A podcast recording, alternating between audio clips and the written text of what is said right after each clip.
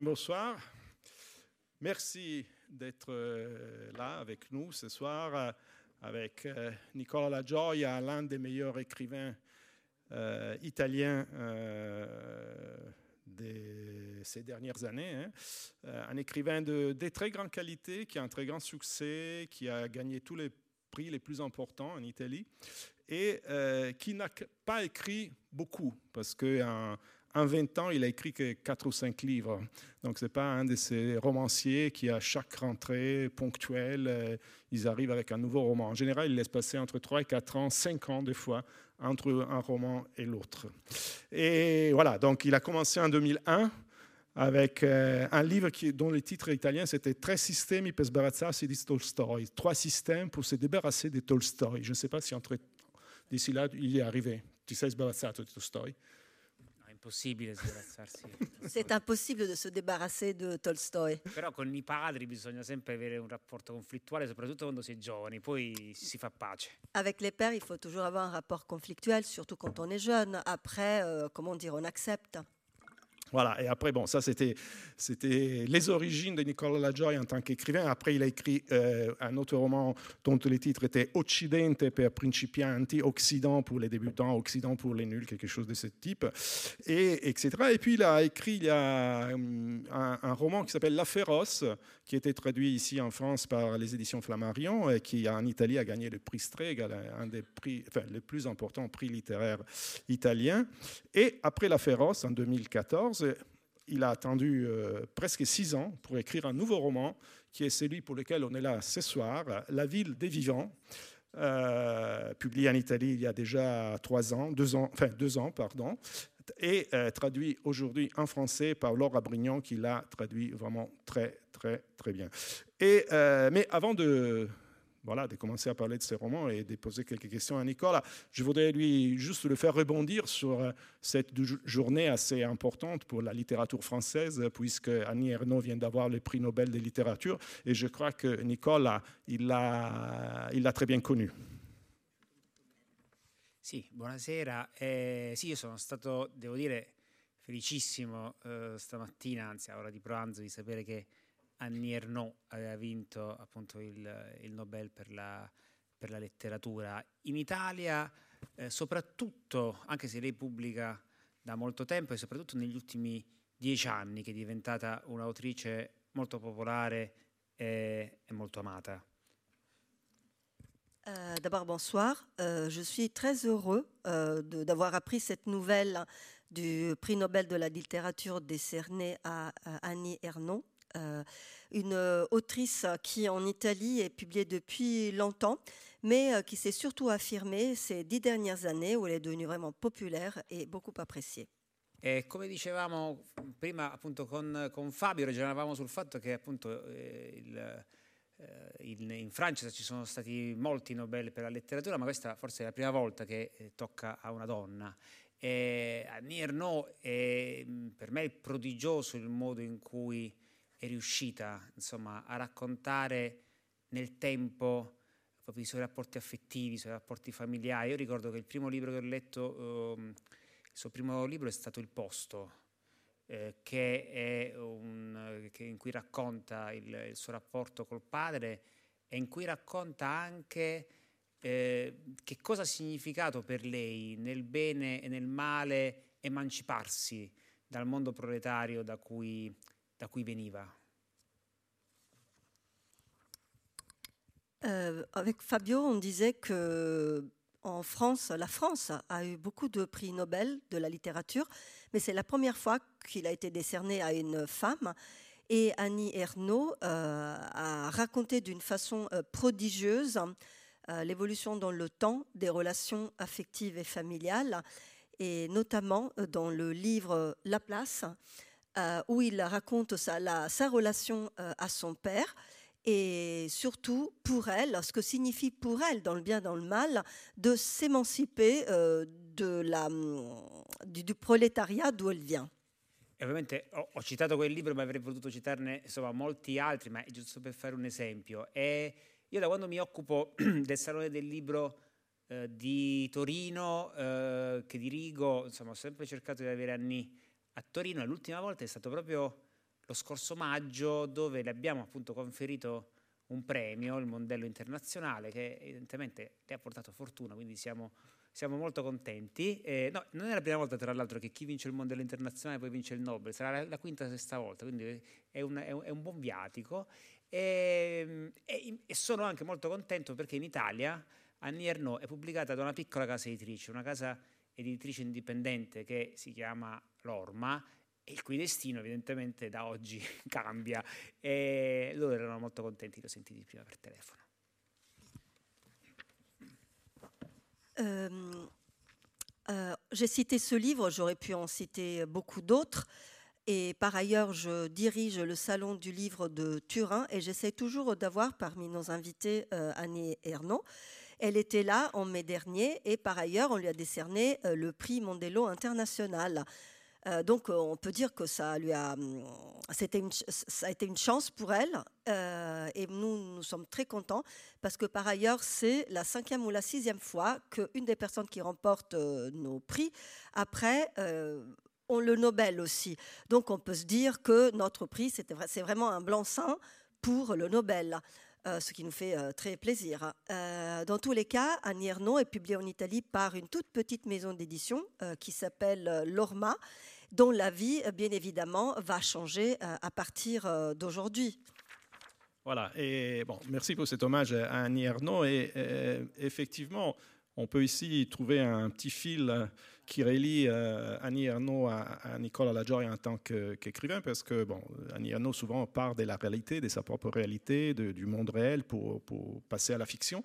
Et Nicolas Lagioia, dans ses romans La ville des vivants, je répète, Flammarion traduit par Laura, Laura Brignon, part de la réalité, d'un fait divers, d'un terrible fait divers, d'un acte barbare qui a eu lieu à Rome en 2016, euh, au printemps 2016, quand deux gens gens, de la, garçons de la bourgeoisie romaine, de trentenaires, Manuel Forfo et Marco Prato, ils ont sauvagement tué un autre garçon, Luca Varani, un garçon de 23 ans, apparemment sans aucune motivation, juste pour le plaisir, parce qu'il était en plein délire suite à de nombreuses prises de, cocaïne et d'autres euh, drogues, etc. Donc c'était un acte terrible et euh, inexpliqué en fait. Et voilà, le protagoniste de ce, de ce roman, qui est peut-être aussi Nicolas Lagioia lui-même, parce que sans arrêt, il fait référence à des, à des, faits réels, à des personnes réelles, à, des, à ses activités réelles il commence à enquêter sur ces romans, sur, cette, euh, sur ce crime.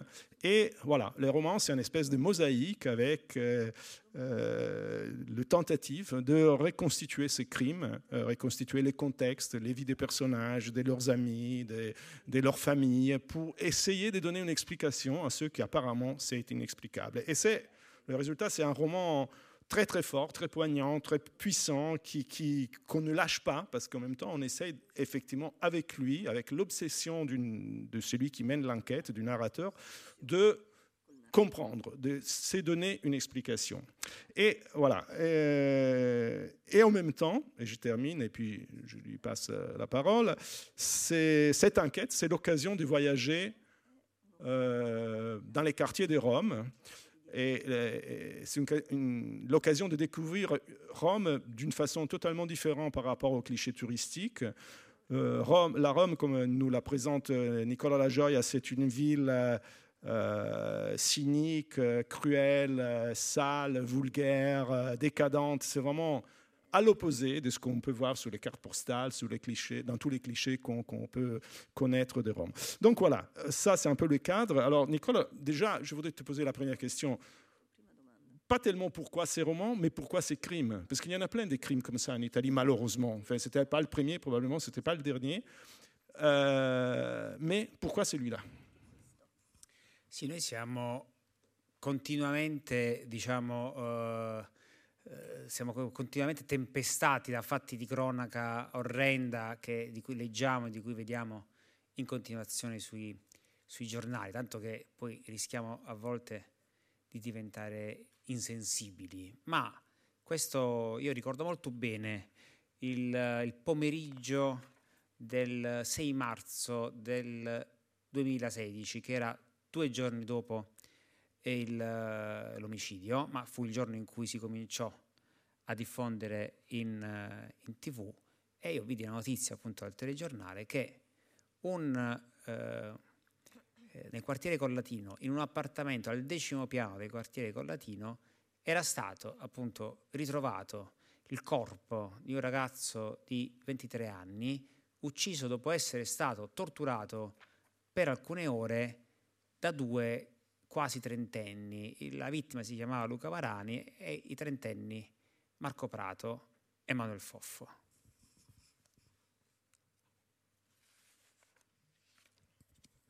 Euh, c'est vrai que nous, nous, sommes en quelque sorte pilonnés euh, en permanence de, faits divers horribles qu'on lit dans les journaux, à tel point que nous courons le risque de devenir euh, insensibles.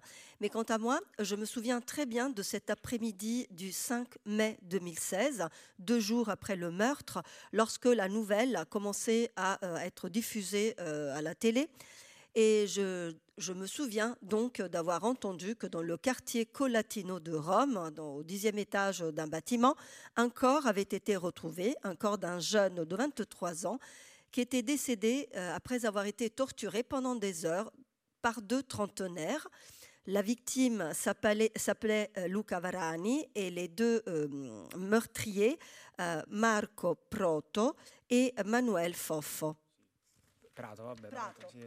Eh, sono, allora, sono alcune, diciamo, se provo a riassumerli, diciamo, i, i motivi per cui io ho subito sentito un'urgenza proprio quando ho, ho visto la notizia in televisione. Il primo è la violenza di questo omicidio. Roma è una città turbolenta, ma non è così violenta. I carabinieri stessi, quando appunto sono entrati nell'appartamento, poi hanno detto di non avere mai visto o di aver visto raramente una violenza del genere e un accanimento del genere su appunto un, eh, su, un, su un altro essere umano, su un ragazzo appunto in una situazione eh, diciamo apparentemente normale fino a poco prima. Euh, parmi les motifs euh, qui m'ont amené à écrire sur cela, c'est d'abord euh, en fait une nécessité euh, lorsque j'ai entendu cette nouvelle à, la télé, qui était déterminée en premier par la, violence. Rome est une ville, on va dire, euh, agitée, mouvementée, mais elle n'est pas violente. Euh, les, carabiniers même, une fois entrés dans l'appartement, ils avaient eux-mêmes dit qu'ils n'avaient jamais vu un fait d'une telle violence, avec un tel acharnement sur un jeune, euh, d'autant plus dans une situation qui, euh, juste avant, était normale. Il secondo elemento è la mancanza assoluta di un movente, cioè non c'è nessuna ragione, o meglio nessun vantaggio che i due assassini potessero ottenere dall'ammazzare una persona che o conoscevano a malapena, come nel caso di Marco Prato, o addirittura non conoscevano affatto, come nel caso di Manuel Foffo che non sapeva neanche qual era il nome della persona che aveva ucciso in casa sua. Et la deuxième raison est l'absence la, euh, complète d'un mobile, c'est-à-dire que les deux meurtriers ne pouvaient tirer aucun avantage en euh, tuant euh, cette euh, personne, une personne que l'un d'entre eux connaissait à peine pour Marco Prato et l'autre, il connaissait absolument pas, comme pour Marco Foffo, et qu'ils arrivent à tuer chez lui. Terzo elemento, diciamo che è un interrogativo su un aggettivo. Che cosa significa normale? Cioè, questo non è un omicidio consumato nel mondo della criminalità, perché un criminale lo mette in conto il fatto di ritrovarsi, di potersi ritrovare in una situazione violenta o di potersi ritrovare in galera. Ai due assassini, invece, se la settimana prima gli avessero detto che la settimana dopo si sarebbero ritrovati in galera per aver commesso un crimine così orrendo, non ci avrebbero creduto. Cioè erano persone considerate dagli altri e che consideravano se stesse fino al giorno prima come persone abbastanza normali. Quindi che cosa significa normale? Et puis en troisième, il y a une interrogation. Euh, qu'est-ce que ça veut dire que, euh, qu'est-ce que ça signifie le qualifi- qualificatif de normal? Euh, C'est-à-dire que là, s'il s'agit du monde du crime, bon, il y a un meurtre, un criminel, c'est que, bon, s'il tue quelqu'un, ou plutôt il sait qu'il va se retrouver dans une situation violente, il sait qu'il peut se retrouver en prison, mais dans le cas précis des deux meur- meurtriers, est-ce qu'une semaine avant, ils auraient euh, jamais imaginé qu'une semaine après, ils seraient en prison ou qu'ils auraient compris euh, qu'ils auraient commis euh, un crime si affreux? Est-ce qu'ils l'eût jamais cru? Et c'est à ce moment-là, alors, surtout venant de personnes qui se croyaient elles-mêmes plus ou moins normales et qui étaient crues par les autres plus ou moins normales. Et alors, qu'est-ce que ça veut dire que d'être normal Ma forse l'elemento, diciamo così, più straniante e perturbante eh, stava nel fatto che i due assassini, che si sono subito costituiti alle autorità, si raccontavano appunto come se fossero degli assassini a propria insaputa. Cioè in loro l'informazione di quello che avevano fatto non diventava mai conoscenza. E loro si descrivono come se fossero stati, come se avessero evocato delle forze che poi non sono più riusciti a controllare. Uno dei due, Manuel Foffo, a un certo punto dice al pubblico ministero mettetemi pure in galera, datemi pure l'ergastolo, ma per cortesia spiegatemi voi che cosa ho fatto perché io non me ne capacito. E questa cosa mi sembrava una cosa davvero nuova. Et puis, euh, ce qui me semblait le plus étrange, le plus troublant, euh, c'est que ces deux personnes, les deux meurtriers, se sont présentés eux-mêmes aux autorités et c'est comme si ils avaient commis un meurtre à leur insu, euh, comme si l'information qu'ils avaient connu, un- euh, ils avaient commis un meurtre, c'était un fait, mais ça faisait pas partie de leur conscience, de leur connaissance. Et euh, c'est comme si ils, avaient été, ils avaient été en proie de forces qu'ils n'avaient pas réussi à contrôler, à tel point que Manuel Fofo avait dit au ministère public, eh bien, condamnez-moi à la prison, à la prison à vie même, mais euh, s'il vous plaît, expliquez-moi euh, ce, qui, ce qui est arrivé, ce que j'ai fait, car moi, je m'en rends pas compte. Voilà, c'est ça la nouveauté.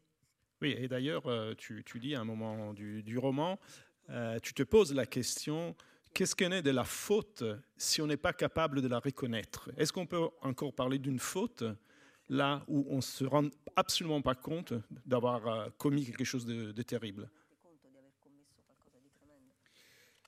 Sì, secondo me assolutamente questo non toglie nulla alla loro colpevolezza. Loro sono colpevoli, ma non ne sono consapevoli. Questo è, diciamo, il dramma di tutti e due. Cioè noi anche dal punto di vista letterario no, siamo abituati proprio classicamente, so, l'omicidio proprio cl- classico della letteratura moderna è Raskolnikov di Delitto e Castigo eh, di Dostoevsky, che pianifica l'omicidio, poi lo commette, poi lo rivendica con se stesso, quindi se ne assume la responsabilità e proprio per questo può pentirsi, perché sa di aver avuto il libero arbitrio e di averlo usato per ammazzare una persona.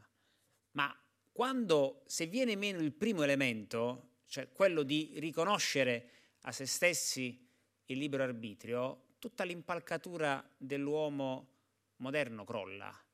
Quindi la colpa rimane, ma questo modello è crollato dentro di loro e quindi a me interessava andare a indagare queste macerie.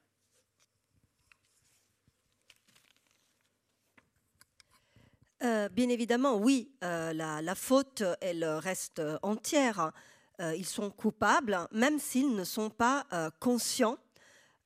C'est leur drame.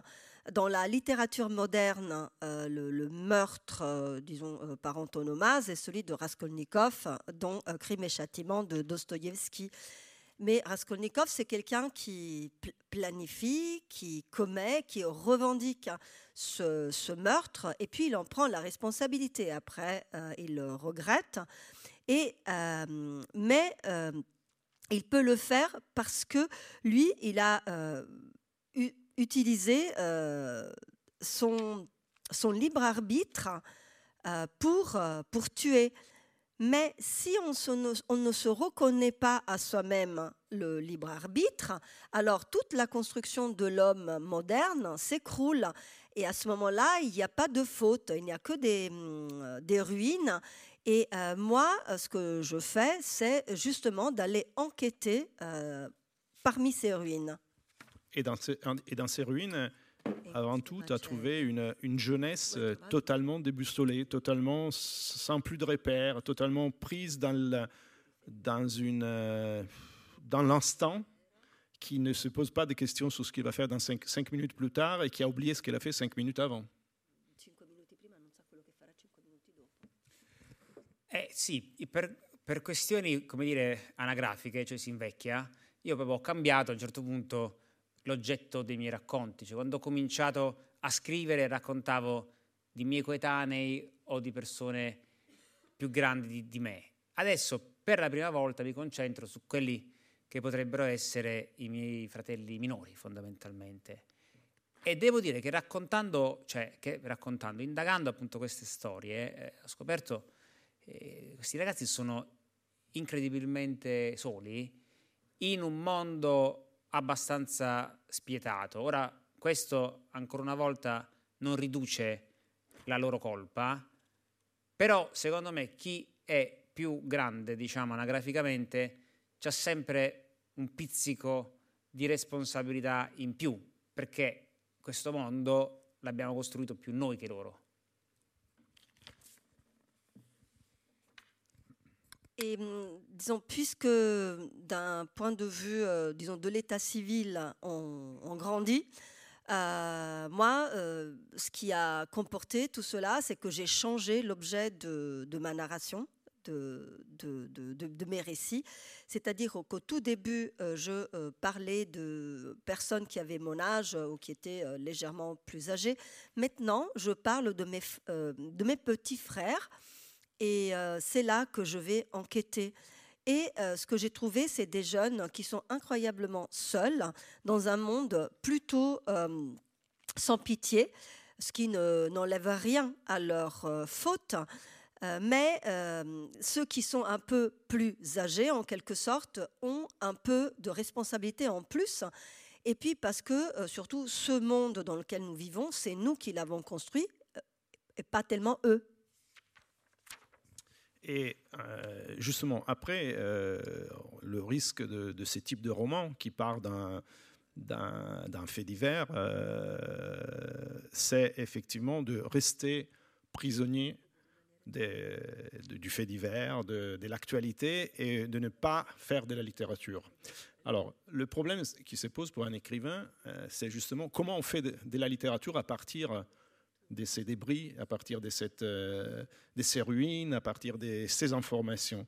Alors il y a à la fois, à mon sens, une question de montage. Et là, le montage que tu fais dans ces romans, je l'ai déjà dit tout à l'heure, ces romans, c'est une espèce de puzzle. C'est c'est un montage des témoignages, des vidéos, des, euh, des déclarations officielles, d'articles de journaux, d'interviews que tu as fait, des gens différents. Donc il y a un montage. Et puis il y a une question de langage. Voilà, je voudrais que tu nous dises quelque chose sur, euh, sur tes choix, justement, pour passer du fait divers à la letteratura.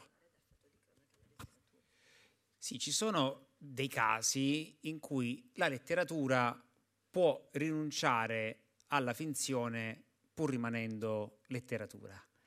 Eh, perché a volte, perché eh, diciamo il, la letteratura proprio per l'uso particolare del linguaggio, per punto di vista, per la capacità di coinvolgimento di chi racconta, per il montaggio appunto di cui tu parlavi, può gettare sulla realtà una luce diversa rispetto a quella di altre forme di racconto. Et, hum, il y a des cas euh, où la littérature, même si elle renonce à la fiction, elle peut rester littérature, justement euh, de par l'utilisation du langage, de par le point de vue, de par la capacité euh, du narrateur à être impliqué euh, dans la narration, de par le montage aussi qu'elle fait, et elle jette une lumière différente sur euh, la euh, réalité et d'une manière différente que d'autres formes. E in realtà la letteratura italiana ha un'antica tradizione di quella che si chiama non fiction. Eh, pensate soltanto, non so, Cristo si è fermato a Eboli di Carlo Levi, tanto per dirne una, no? romanzo di eh, più di 60 anni fa. O anche pensate a, al più celebre Levi, no, da questo punto di vista, se questo è un uomo di Primo Levi, purtroppo non è un'opera di finzione.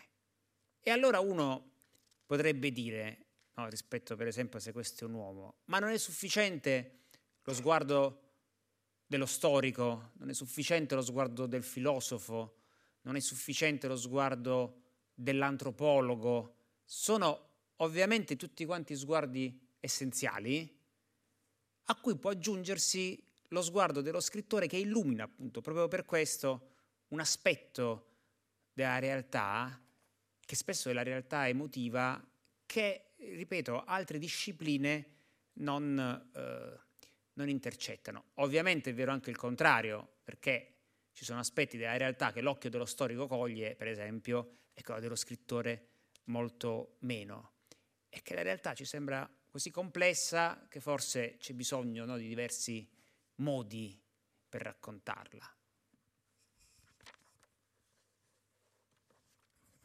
Hum, dans la littérature italienne, il y a euh, une tradition ancienne de ce qu'on pourrait appeler la non-fiction.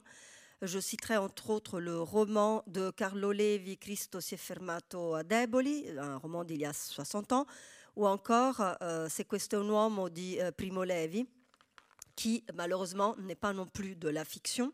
Et pour ce qui est de euh, si c'est un homme, euh, on pourrait dire, mais est-ce qu'il n'aurait pas été euh, suffisant le regard d'un homme, d'un euh, philosophe, d'un anthropologiste, qui sont bien évidemment des regards eux aussi essentiels.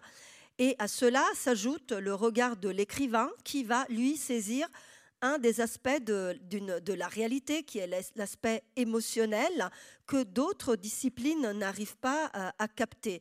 Après, évidemment, il y a aussi le regard de, l'historien qui voit des choses que l'écrivain ne, verrait pas. Mais ce qu'on peut dire, c'est que la réalité est tellement euh, complexe qu'elle a besoin euh, d'autres manières pour être exprimée, complètement. Et, justement, pour, euh, pour activer ces regards particuliers de, l'écrivain, de la littérature, on travaille avec les mots et avec les langages. Et, dans ces romans, euh, il y en a plusieurs de langages, parce qu'il y a les, langages parlés, il y a les, langages de la justice, il y a le langage des journaux, il y a ton langage à toi d'écrivain. euh, donc il y a un mélange aussi, un montage des langages différents. Comment, comment tu as travaillé là-dessus?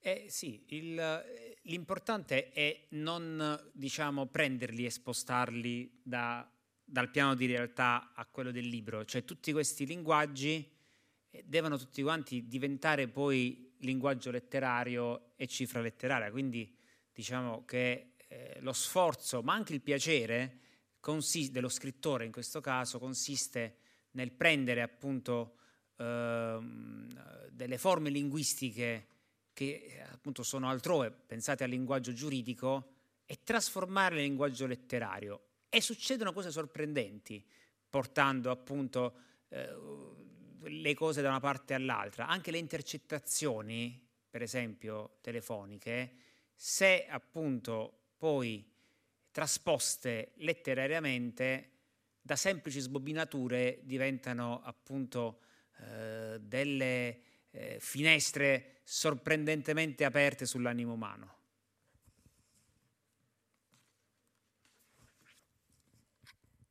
Et hum, en fait, euh, ce qu'il faut surtout pas faire, c'est de prendre ces langages et de les transposer, euh, de, les amener tels quels de la réalité au livre. Euh, il faut qu'ils se transforment, qu'ils deviennent écriture, qu'ils deviennent une sorte de signature littéraire.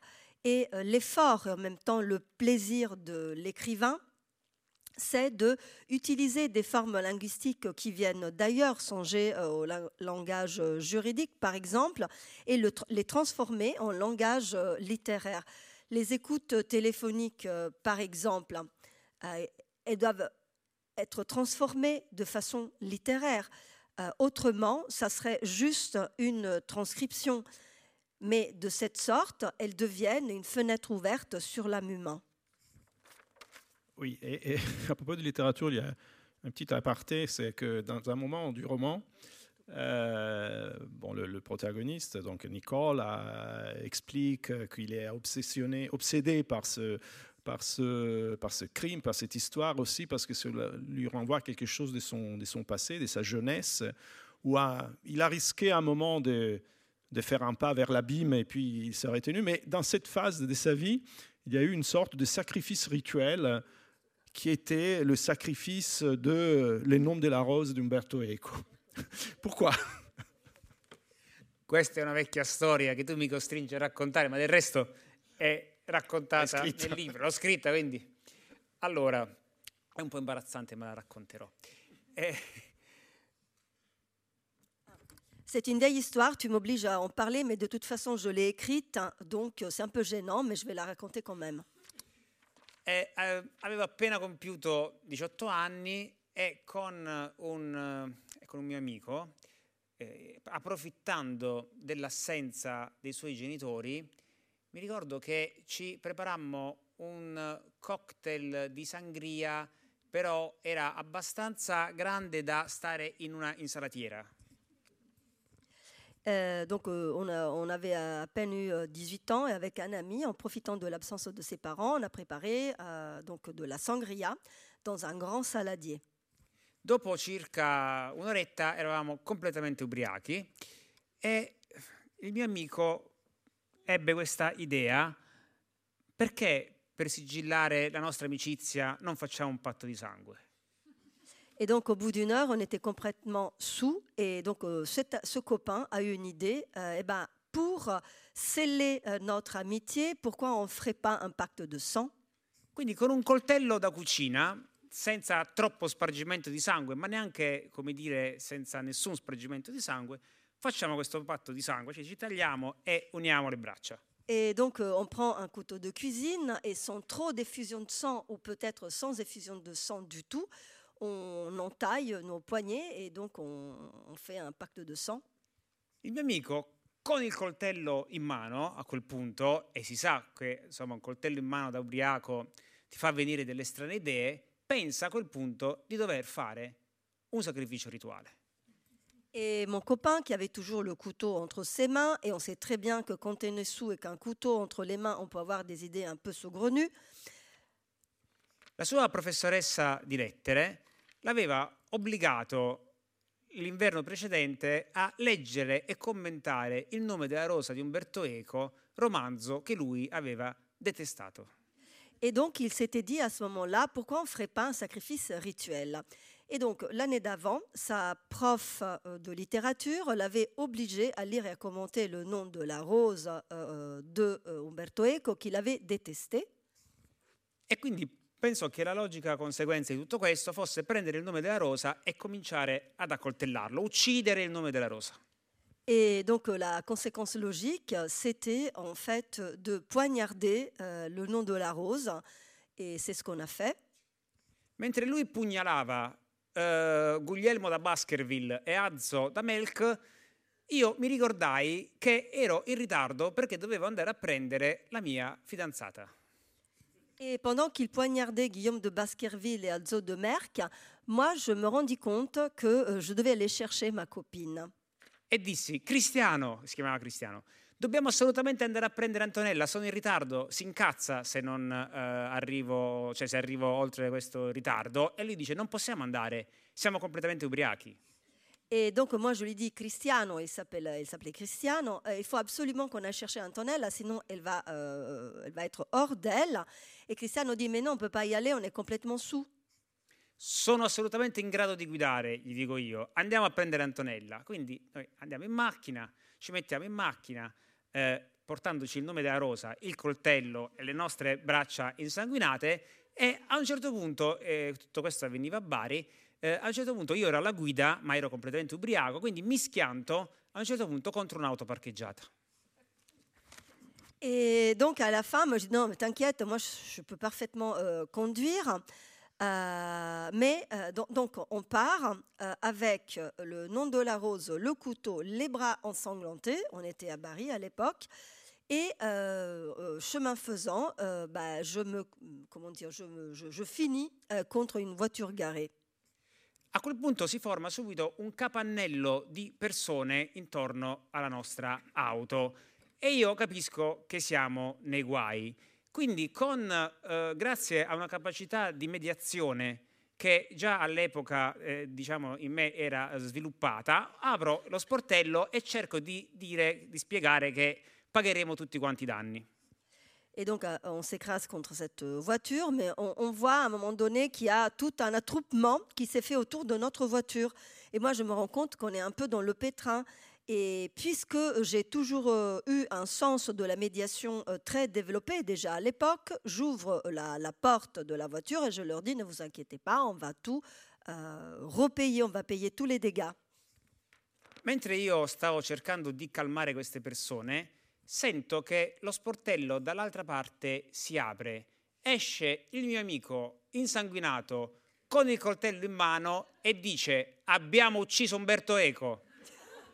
Et pendant que j'étais en train d'essayer de calmer les, les gens, mon copain sort de l'autre côté de la voiture et avec son bras ensanglanté et le couteau dans la main en disant on a tué Umberto Eco.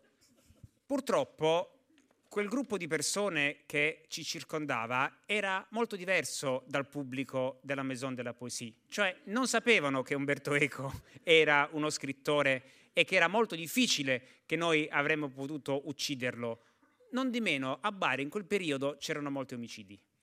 Et, mais puisque le public, euh, disons le groupe de personnes qui étaient autour de notre voiture n'est pas comme le public de la Maison de la Poésie, ils ne savaient pas que c'était euh, une entreprise plutôt compliquée de tuer Umberto Eco, qui était un écrivain, bien que euh, à Bari, à ce moment-là, euh, il y avait des- il y avait beaucoup de meurtres.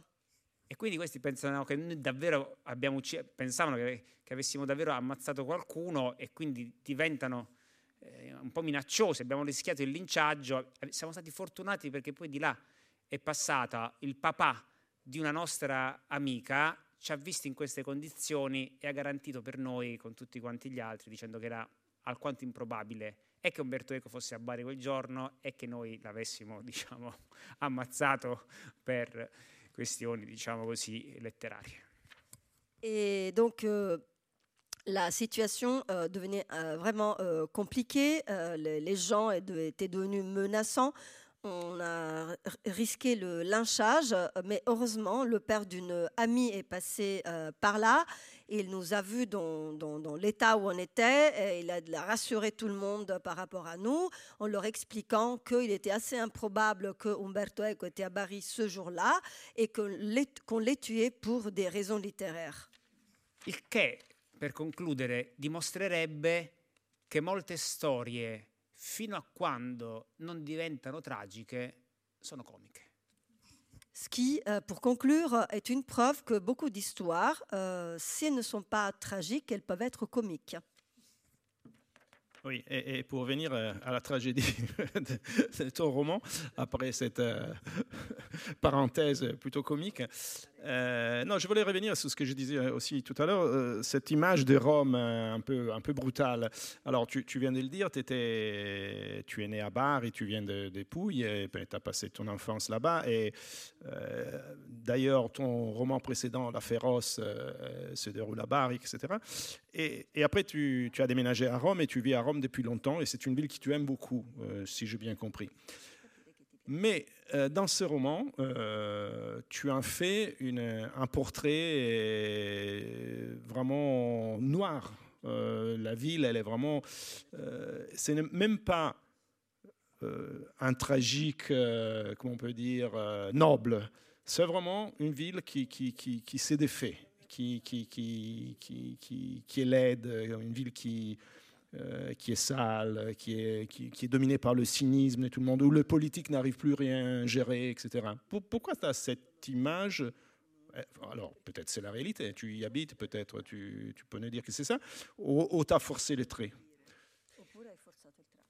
Sì, ogni città letteraria, cioè ne- nessuno scrittore può, come dire, avere la pretesa di dare, diciamo così, su una città, specie su una grande città, una, dire, definizione oggettiva o definitiva. Cioè non è mai ciò che è la città, ma che- cosa muove in te la città, come tocca le tue corde. Euh, aucun écrivain euh, ne peut avoir la prétention de restituer euh, une ville euh, de façon objective et définitive. Mais ça sera toujours ce que la ville, elle peut remuer chez l'écrivain. E io devo dire che, come dire, a Roma, eh, proprio perché la amo, mi sono arreso alla città.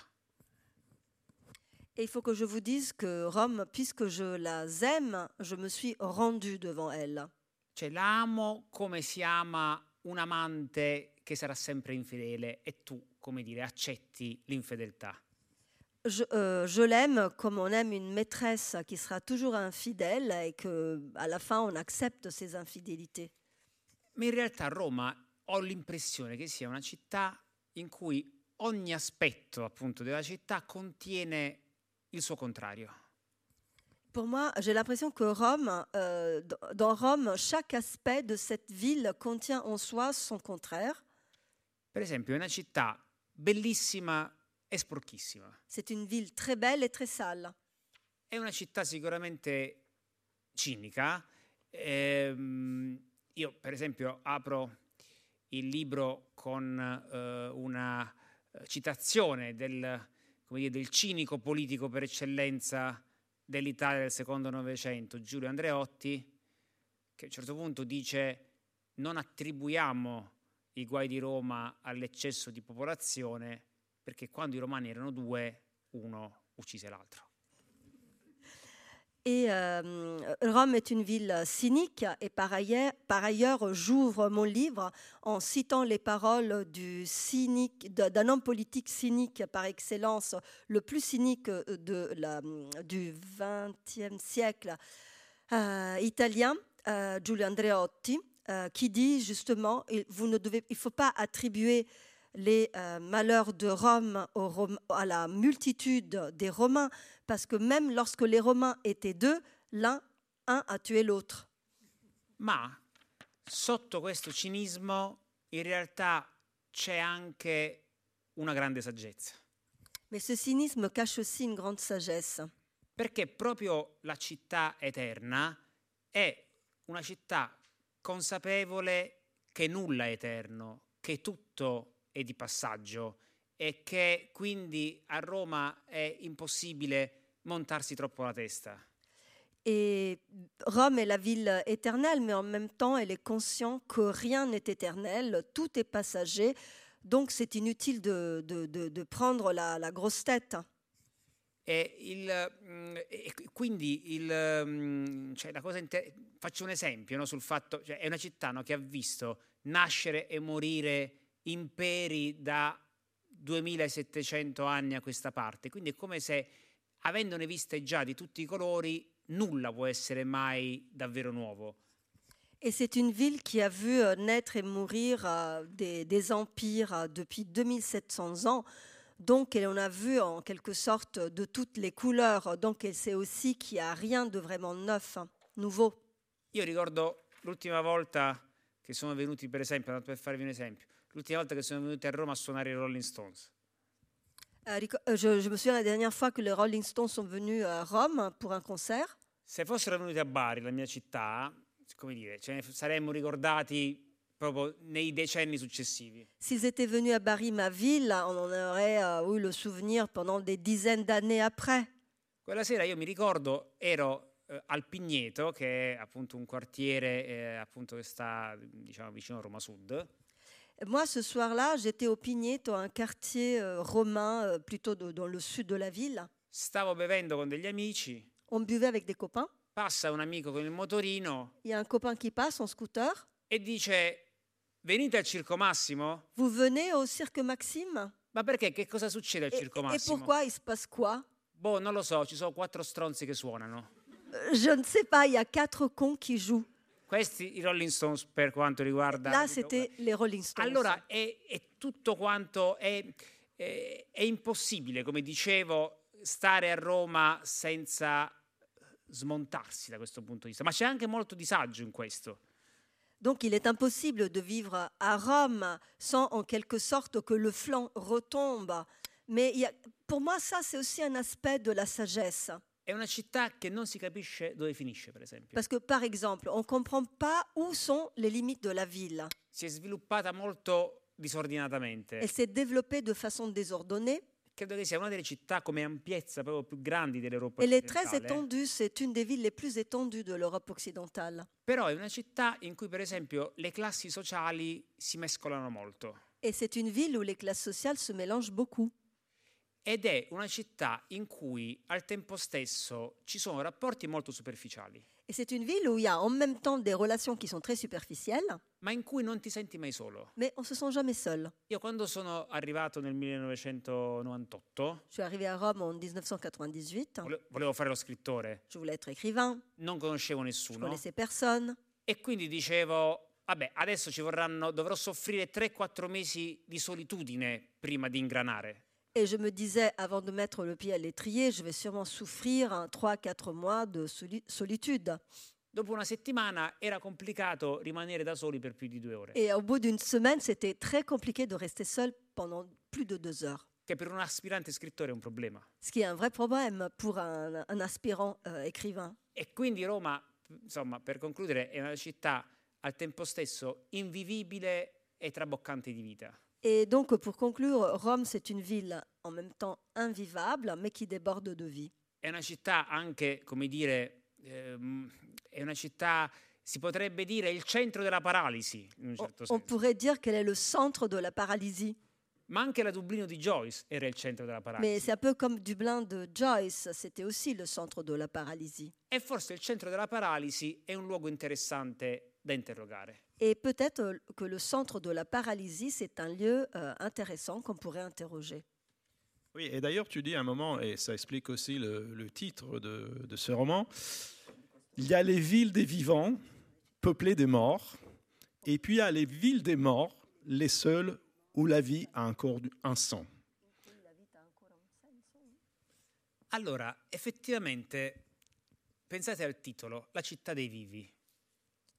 Et pensez au titre, en effet, La ville des vivants. Sembrerebbe un titolo, come dire, allegro e solare. Ça pourrait vous sembler un titre tr- joyeux et solaire. Ma quando lo finisci di pronunciare c'è già un senso di minaccia. Mais on sent déjà quelque chose de menaçant dès qu'on a terminé de le prononcer. Perché è un titolo che non può stare in modo autonomo. Parce que c'est un titre qui n'a pas une vie autonome, une vie en soi. Perché se c'è una città dei vivi, ci deve essere una città dei morti. Parce que s'il y a une ville des vivants, il y a aussi une ville des morts. Se c'è una città piena di luce, ci deve essere anche una città, come dire, in ombra. Parce que s'il y a une ville qui est pleine de lumière, il y en aura sûrement une autre qui est pleine d'ombre. E se c'è una città, diciamo, di superficie, ci deve essere anche una città sotterranea. Et s'il y a une ville en surface, il y en a sûrement une autre en sous-sol. E Roma è queste cose contemporaneamente. Et Rome, c'est tout cela en même temps. Cioè, quindi è una città in cui, eh, come dire, i vivi e i morti in un certo senso si mescolano in continuazione. Et c'est une ville où, en quelque sorte, les vivants et les morts se mélangent en permanence. E questo è molto letterario. anche. Voilà, ce qui est très lit- littéraire en même temps. Et, et en même temps, dans, dans un passage du roman, tu te, tu te demandes, dans, un ville, dans une ville des morts, quel est le devoir des vivants? Qu'est-ce qu'ils doivent faire les vivants parmi les morts? Questo- per, fortuna la let- allora, per fortuna la letteratura, la caratteristica della letteratura è che il suo strumento retorico è agire in forma di domanda. Bah, heureusement, la caractéristique de la littérature fait que son outil rhétorique, c'est de poser des questions. Quindi sollevare le domande giuste e non dare risposte definitive. Donc, on peut poser les bonnes questions, mais on peut aussi ne pas apporter de réponse définitive. Quindi cosa fare non è compito, dire cosa fare non è compito della, della letteratura. Et donc, ce n'est pas la mission de la littérature de dire ce que doivent faire les vivants dans une ville de- des morts. Mais en même temps, euh, pour, pour- pour revenir à Rome, si jamais Rome, c'est à la fois la ville des vivants et la ville des morts, parce que quelque part, c'est les deux, il y a un moment du roman où tu... Et ça, c'est ta virelle, hein, tu, pars travailler à Turin parce que tu vas diriger les salons du livre, euh, les grands salons du livre euh, italiens qui, se tiennent à Turin tous les ans.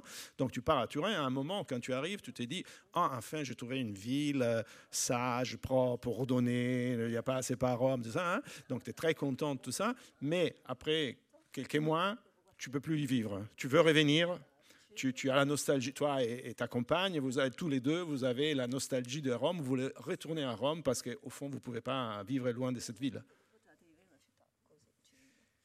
Allora, avete presente quei giocatori, quei calciatori brasiliani?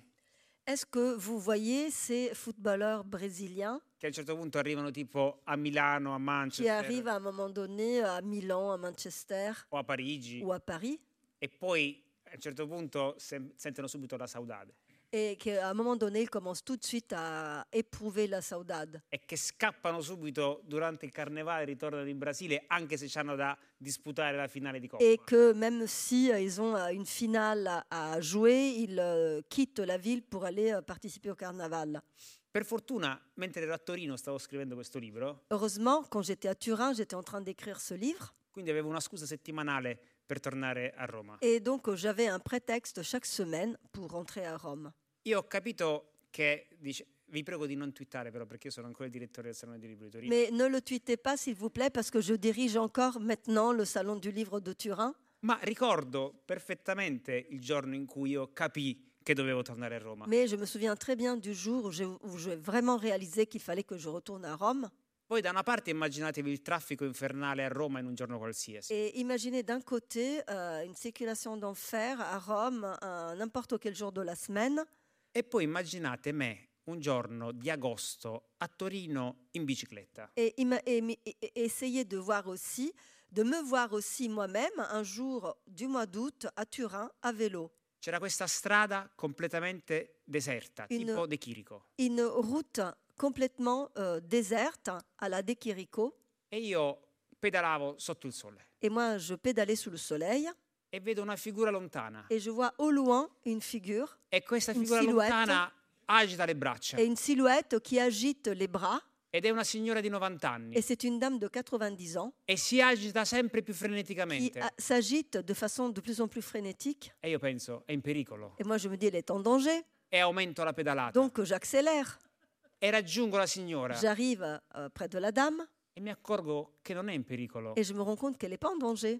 Ma mi guarda in maniera strana. Elle me regarde bizarrement. Mi fermo e dico, signora, che succede? Je m'arrête, je dis, Madame, que se passe-t-il Lei alza il dito Elle lève le doigt e dice, et dit, lei è in controsenso. vous allez vous rouler en contresens. A quel punto io ho capito che dovevo tornare. Et à ce- c'est à ce moment-là que j'ai compris qu'il fallait que je retourne à Rome. Bon, ben euh, oui, effectivement. On va pas la tweeter celle-là. bon, et bah, bah, pour conclure cette conversation, parce que bon, maintenant le, le temps est presque terminé. euh, Qu'est-ce qu'on apprend? Qu'est-ce qu'un un écrivain apprend en écrivant un livre comme ça? Après avoir passé 3-4 ans avec cette histoire, euh, avec euh, ce monde, cet univers, euh, ces obsessions, cette violence, cette humanité aussi, hein, parce que c'est un roman aussi où il y a beaucoup d'humanité, parce qu'il y a plein de personnages autour de ces trois, des trois protagonistes qui, qui sont des personnages très riches d'humanité, de, chaleur, etc. Qu'est-ce- voilà, quel est le... Je dis pas la leçon, parce que ce n'est pas une question de leçon, mais toi, qu'est-ce que tu en as tiré de cette histoire? Io credo davvero di aver imparato due cose che provo a dire. Euh, je pense vraiment que j'ai appris deux choses et je vais essayer de vous les expliquer. Una è, come dire, il fatto di superare la difficoltà di entrare in contatto con persone sconosciute a cui è, cadu- è- è capitata una tragedia. La première est d'avoir surmonté la difficulté de entrer en contact avec des inconnus qui ont connu une tragédie. Io non sono un giornalista investigativo, quindi per me all'inizio era estremamente difficile contattare tutti quanti loro e, e farmi accettare. Je ne suis pas un journaliste euh, d'enquête, donc pour moi c'était incroyablement difficile au début euh, de euh, les contacter euh, et, et de, de, de, de, le- de le- de leur adre- de m'adresser à eux. Quando c'è un omicidio come questo, è come quando si getta un sasso nell'acqua un, homici- un meurtre comme celui-là, c'est comme quand on jette euh, un petit caillou dans l'eau si creano dei cerchi et on crée des cercles concentriques. e l'ultimo cerchio Et le dernier cercle, è il confine della famiglia disfunzionale che si crea a causa dell'omicidio. est la frontière de la famille dysfonctionnelle qui est créée à cause de ce meurtre. che è composta non soltanto dai parenti o dalle vittime, ma anche dagli amici e dai conoscenti, da tutti coloro la cui vita è stata cambiata da quella Et tragedia. cette famille euh, dysfonctionnelle qui est composée non seulement des protagonistes, des victimes, mais aussi de la, de la famille, des parents et de tous ceux qui ont vu leur vie changer à cause de ce meurtre. E io ho bussato molto umilmente ai confini, diciamo così, di questa famiglia disfunzionale per essere ammesso. Et moi, en quelque sorte, j'ai frappé très humblement à la porte de cette, euh, à la frontière de, à la porte de la frontière de cette famille dysfonctionnelle en leur demandant de me faire entrer. È stato molto complicato dal punto di vista emotivo, però poi alla fine mi hanno, diciamo così, per qualche tempo accolto. Et c'était très compliqué d'un point de vue émotionnel, mais finalement, ils m'ont accueilli en quelque sorte pendant quelque temps. E quindi la prima è una lezione, diciamo, di umiltà. Donc euh, la première leçon, euh, c'est une leçon de- d'humilité. E la seconda è quella di provare a giudicare il meno possibile.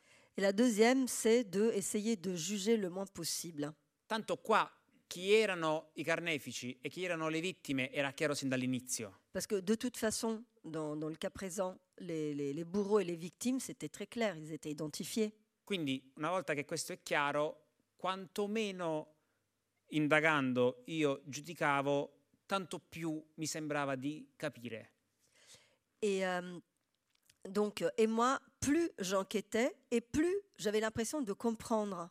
Dunque, comprendere è più importante che giudicare in questi casi. Et donc, euh, comprendre, c'est plus important que juger dans ces cas-là. La cosa veramente singolare è che qualcosa di simile me l'ha detta poi anche il pubblico ministero. Euh, ce qui est assez singulier, c'est que le ministère public m'a dit quelque chose de semblable également. Lui mi ha detto, io non giudico da un punto di vista etico gli imputati, Et m'a dit, moi, je ne juge pas les accusés d'un point de vue éthique, hein, perché noi viviamo in uno stato di diritto, non in uno stato etico. parce que nous vivons dans un état de droit et non pas dans un état éthique. Io devo far applicare la legge. Moi, je dois faire euh, appliquer la loi. Quindi quando un imputato mi racconta delle storie terribili, Et donc, quand un accusé me raconte des histoires euh, horribles, io non lo guardo mai con biasimo e non lo guardo mai con eh, sorpresa o con eh, ribrezzo. quand, euh, donc moi, je ne le regarde jamais avec euh, réprobation, avec euh, surprise ou avec horreur. Anche se cerco di mandarlo all'ergastolo. Euh, même si euh, j'essaye de le condamner à la prison à vie. E questo da una parte perché appunto io devo solo far applicare la legge, Et ce, d'une part, parce que mon rôle est d'appliquer la loi, ma dall'altra perché quanto meno si sentono giudicati, tanto più continuano a parlare. mais de l'autre aussi parce que moins euh, ces personnes se sentent jugées et plus elles continuent de parler. E quindi apprendo molte più cose, diceva il pubblico ministero. Et donc j'en sais toujours beaucoup plus, me disait le ministère public. In più mi sembra che noi viviamo in un'epoca in cui siamo assetati di sparare giudizi. Et puis aussi, j'ai l'impression qu'on vit dans une époque où on est vraiment euh, assoiffé euh, de émettre nos jugements. E come al solito, per fortuna, la letteratura è in controtendenza con il discorso pubblico. Et heureusement, euh, la littérature est en contre-courant par rapport à ce type de discours public. Se non sbaglio era Joseph Brodsky poeta, che diceva Euh, Brodsky, le poète, disait, si je m'abuse, di tutte le dita della mano bisogna diffidare soprattutto dell'indice? Euh, sur les cinq doigts de la main, il faut se méfier surtout de l'index perché è assetato di biasimo parce qu'il est assoiffé de réprobation. e quindi ho imparato a tenere l'indice abbassato. Et donc j'ai appris à baisser l'index. Je pense que c'était une, très bonne conclusion. Donc, euh, je vous rappelle les titres de ce magnifique roman, La ville des vivants, que vous pouvez acheter dans la librairie juste en face euh, de la Maison de la Poésie, parce que Nicolas va rester pour signer tout à l'heure. Euh, je remercie évidemment euh, Rosanna pour sa, pour sa traduction impeccable, et je remercie évidemment Nicola La Gioia. Grazie, grazie Et Fabio Gambaro. Je vous remercie Grazie, pour votre attention. Merci beaucoup, et au revoir. À la prochaine. Grazie.